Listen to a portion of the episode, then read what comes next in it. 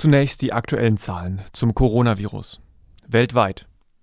Die Johns Hopkins Universität meldet heute weltweit rund 584.000 aktive Corona-Fälle. Davon konzentrieren sich 42 Prozent in den europäischen Ländern Italien, Spanien, Deutschland, Frankreich und Großbritannien. Die USA sind mit großem Abstand das Land mit den meisten bestätigten Fällen. Momentan melden sie 155.500 aktive Fälle. Darauf folgt Italien mit 75.500 Kranken. In Italien stieg die Zahl der Todesopfer in den letzten 24 Stunden um ca. 600 auf 11.600 Verstorbene. In Deutschland bleibt die Zahl der Verstorbenen weiterhin unter der 1000er-Grenze.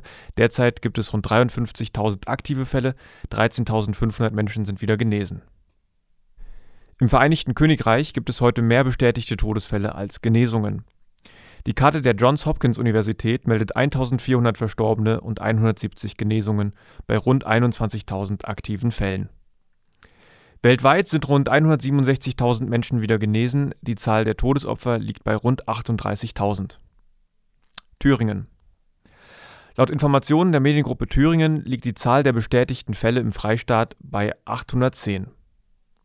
218 Menschen sind wieder genesen, während sechs Personen an den Folgen des Coronavirus gestorben sind. In Jena gibt es aktuell 119 bestätigte Fälle. Die Stadt meldet bisher einen Corona-Toten